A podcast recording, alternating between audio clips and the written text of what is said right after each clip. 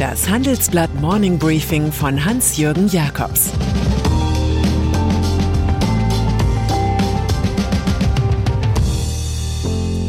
Guten Morgen allerseits. Heute ist Dienstag, der 28. September, und das sind heute unsere Themen. Die Selbstdemontage der Union. Ein Vizekanzler namens Robert Habeck. Kaufwut in der Tech-Branche. Union. Die Lagerfeuershow Wetten das mit Thomas Gottschalk mag im November ins ZDF zurückkehren, die goldenen Zeiten der Union mit Helmut Kohl oder auch Angela Merkel jedoch werden auf viele Jahre kein Comeback erfahren. Zu abgewirtschaftet, zu ausgezehrt erscheint die verdiente Ex-Volkspartei, in der ein gescheiterter Kanzlerkandidat Armin Laschet 60 öffentlich einen verzweifelten Kampf ums politische Überleben führt. Seine Bilanz des Grauens könnte das Überleben verhindern. Neun Prozentpunkte Minus bei der Bundestagswahl. Erstmals seit 23 Jahren hinter der SPD. Die eigene Heimatstadt Aachen ergrünt, kein Direktmandat mehr in Mecklenburg-Vorpommern, Brandenburg, Hamburg, Bremen und Saarland. Dazu Sachsen und Thüringen als eine von der AfD dominierte Zone. Früher wären Politiker in solcher Bredouille sofort zurückgetreten. Laschet aber steigert sich, High von Jamaika, in Regierungsfantasien, als hätte ihn das Volk nicht gerade abgewählt.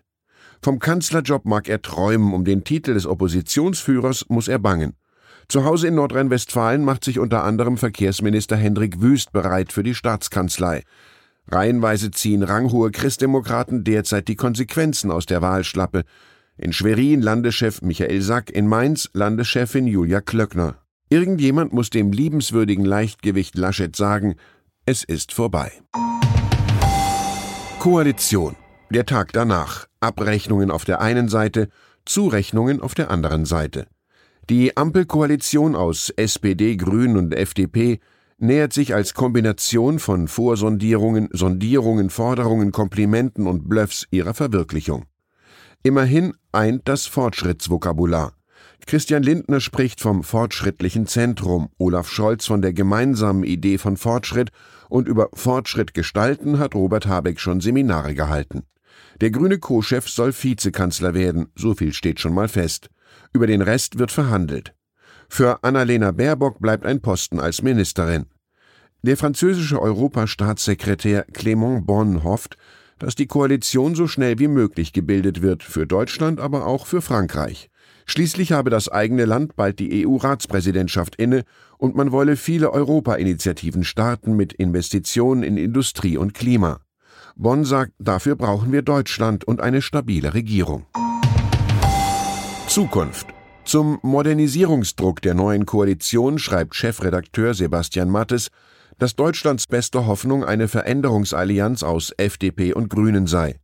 Die historischen Herausforderungen Klimaschutz, Wirtschaftskriege, Überalterung erforderten eine Zäsur im politischen System, in dem wohl erstmals eine Drei-Parteien-Koalition in Berlin den Ton angeben werde. Bemerkenswert, dass zunächst Grüne und Liberale über eine mögliche Koalition sprechen und vielleicht eine gemeinsame Modernisierungserzählung formulieren. Die Unternehmen seien in Sachen grüner Umbau längst weiter als die Politik, bräuchten aber nun Planungssicherheit. Wer immer in Zukunft regiere, so Mattes, werde um Zumutungen an die eigenen Wähler nicht herumkommen.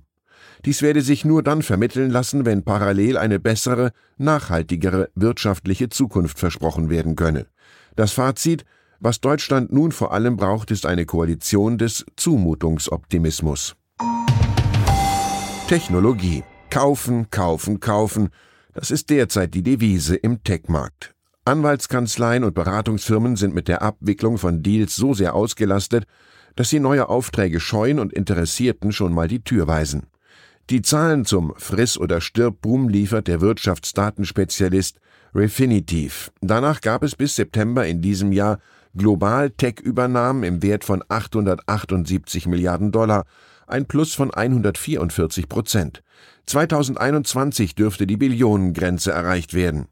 Kartellwächter schauen genau, was Facebook, Amazon, Apple oder Google tun. Von Microsoft abwärts langen die anderen der Branche umso heftiger zu, auch zu hohen Preisen.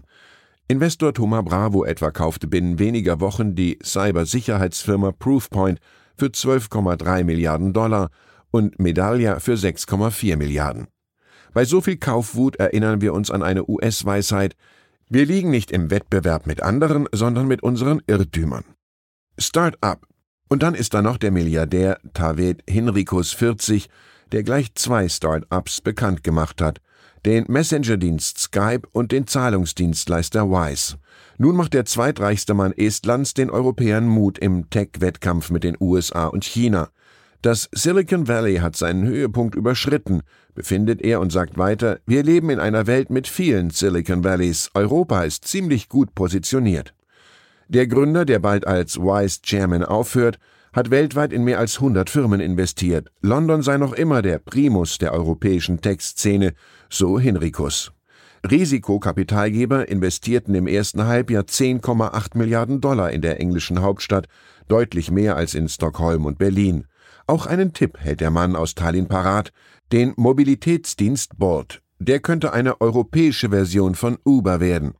Das ist zu hoffen. Andererseits erinnern wir uns an eine Mahnung von Joschka Fischer. In Europa geht vieles, aber selten schnell.